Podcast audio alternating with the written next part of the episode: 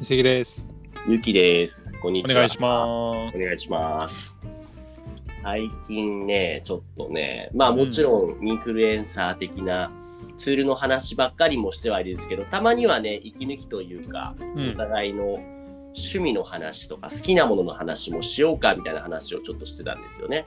そうですね。うん、で手始めに早速僕の好きなまあコンテンツメインはアニメなんですけれども最近ハマった映画がちょっとあってそれをね伊関さんにおすすめしたんですよね、なんうん。なんていう映画でしたっけ？光のお父さんですね。ファイナルファンタジーってゲームはもともとやってました？あのね、微妙にね、ファイナルファンタジー USA っていうのをやったことでそんなゲーム知らなかった。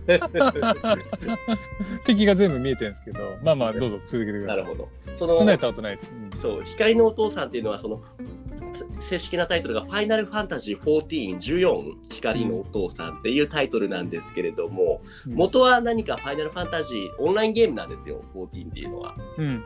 そうそれのプレイヤーやっていた人が実際にあったストーリーをウェブ小説にしてそれがバズってドラマ化映画化したっていうコンテンツですね。うんうんうんなかなかそのあらすじとしてすごいユニークなんですけれどもそのうん親子関係を描いた物語なんですよね。うん。そうですね。うんうんうんうん、その主人公の息子がいて、えー、とお父さんとなかなかね会話ができない弾まないみたいなうん。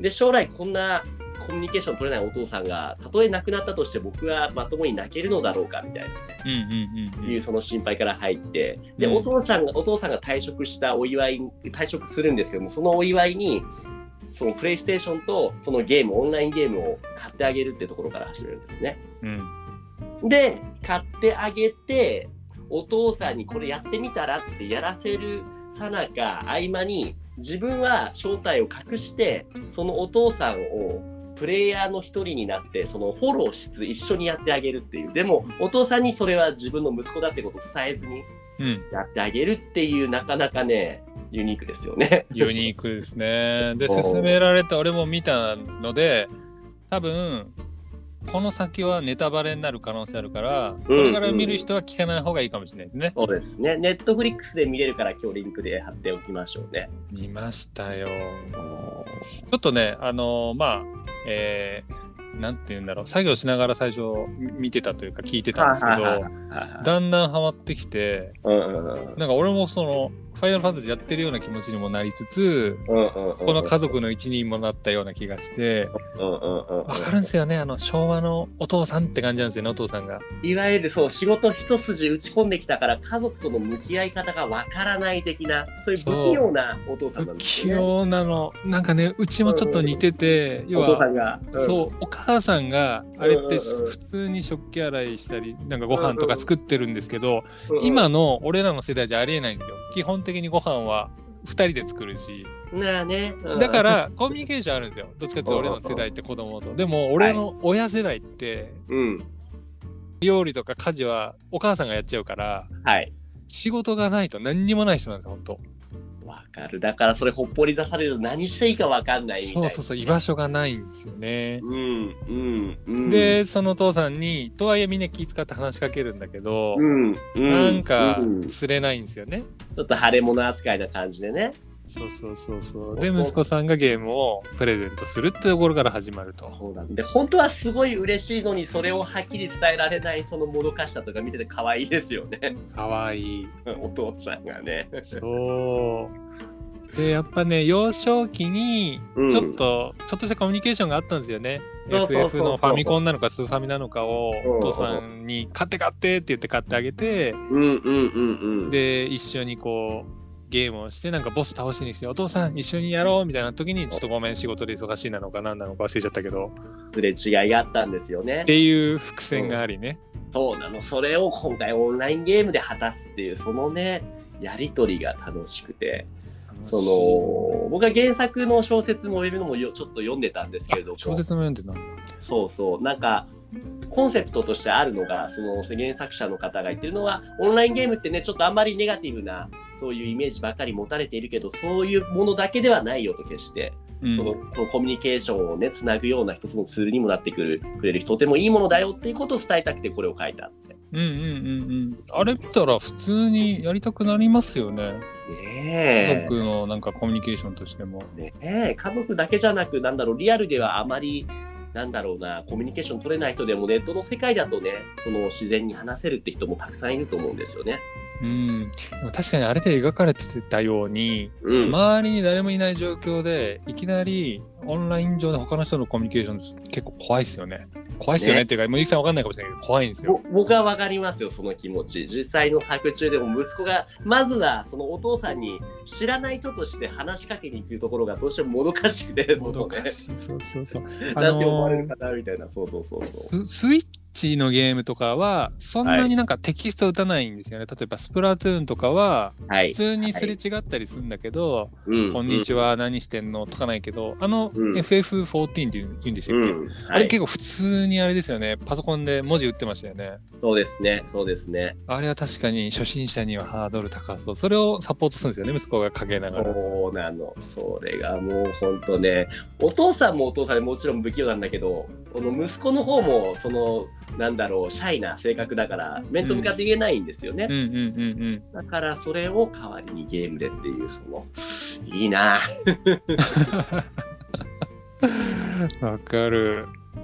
で、僕がその、あ、どうぞ。うん。うん。で、あーなんかすごい大衆系に作ってんなと思ったのが、すっごくわかりやすく、そのゲームのなんか説明もしつつ、はい。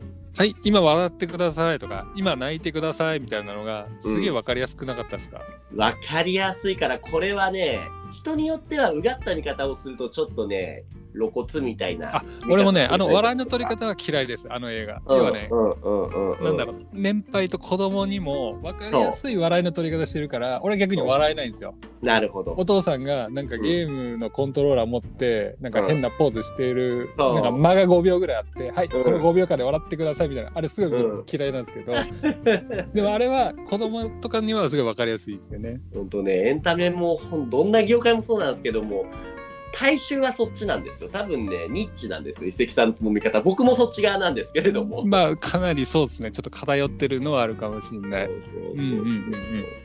だからだいぶいろんな人でも楽しめる構成になってますよね。オンラインゲームっていう大衆からはあまりよく見られなさがちなない系のコンテンツをよく見せるっていう意味では、いろんな大衆に向けてあれのあのやり方でちょうどいいんじゃないかなって思います。ちなみにあの、なんだっけ、えっ、と、もうさ、全然言語を覚えてないんですけど、ファイはい、ナルファンタジーの実際の世界あるじゃないですか。エオルゼアっていう世界がありますね。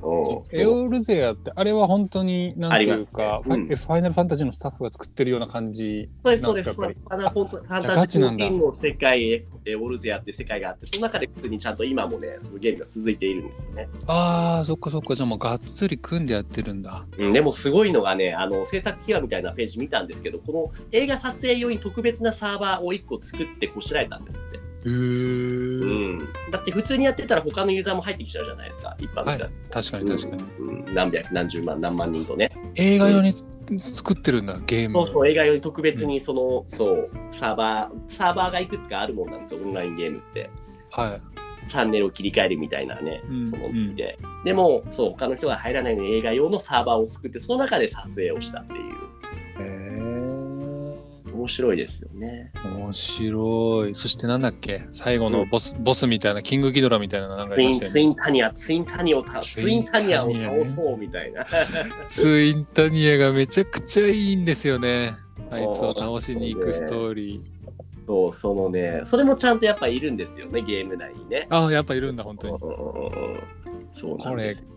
これ見て始めた人結構いるんじゃないですか、ね。いると思うし、もともと知ってる人なんかもうこれ見て、うおーってなるんですよ、きっとね。あ、やっぱなるんだ。え、ちなみにゆきさんは FF4 やってないんですよ、14あ、は。やってないんだ。やってないけど、なんとなくそのプレイ動画とか見てて、ああ、うんこういうのだなっていうのはなんとなくわかるんですよ。うんうん確かにね、本当にそのチームワークが求められるから、一人ワンマンプレイじゃうまくいかないんですよ。うんうんうん一回コミュニケーションを取って、お前ここ、お前ここみたいな感じ、事前準備もたくさんするし、うん。うん。で、ようやくとそのね、討伐できる、その達成感を味わうっていうところがね、うんうんうんうんそれが面白いんでしょうね。わかった。ツインタニア倒しに行くとこ、もうほんとハラハラしちゃった。まあ、いろんな意味でね、まあ、それは映画見てほしいですそうですね。ちょっと最後の方あんまり言い過ぎるとネタバレしすぎちゃうけど。でね、僕いい映画でしたが思ったというか、遺跡さんが話してくれたことだけども、そのこういったエンタメとかお互いの趣味とかを話し合うようなものを定期的に、例えば毎週月曜日はこういうおすすめの映画の話をしよう、アニメの話をしようみたいな、お互いに進め合ってまだ触れてなかったコンテンツを話し合おうみたいな、そういう話、そういうコーナーを設けてみませんかと。うん。うんうんうんやってみましょう。見ましょう。で、今回僕ね、おすすめして見てもらったんで、逆にじゃあ一石さんが紹介してくれたものを僕見てみようかなって思うんですけども、何かそういうコンおすすめのこれみたいコンテンツ。あ、その前に、あれしません？なんか、これ、こういうものを紹介するみたいな。例えば、な。2時間映画だから今回見れたんですけど、なんかドラマもあったんですよね。色、そうそうそう。光のお父さん。これちょっとドラマ全部見てって言われるときついから、まあ、1週間に1回だから、2時間以内で収まる感じがいいですね。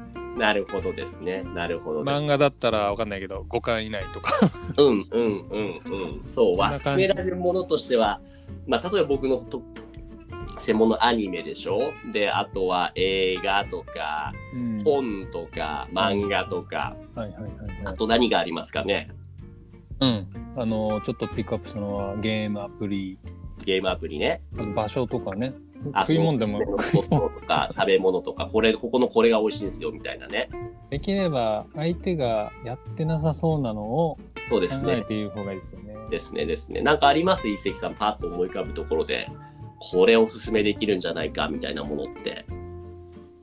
どうだろうな。あ、俺が食わず嫌いだったのを最近克し克服したもので言うと、やっぱあれっすね。あの、リアリティショーとかですかね。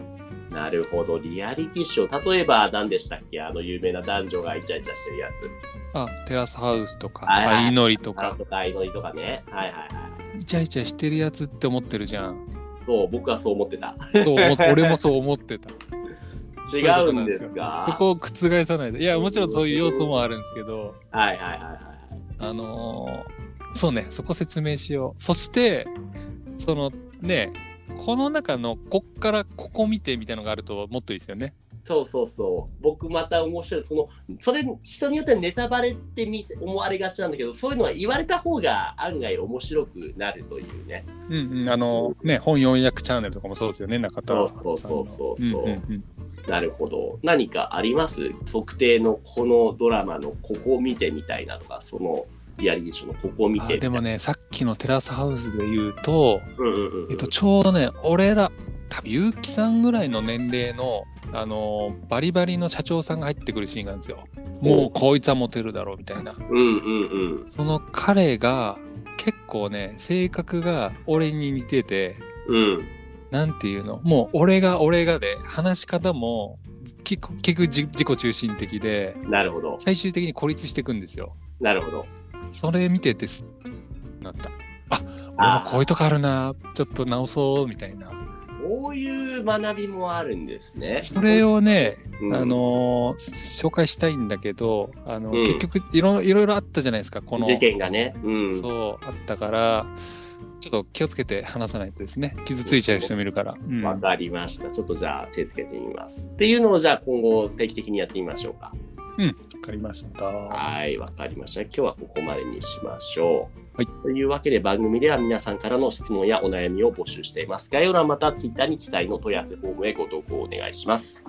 ツイッターは、おじふるラボ、OJIFLULAB までお願いします。はい、ありがとうございました。ありがとうございました。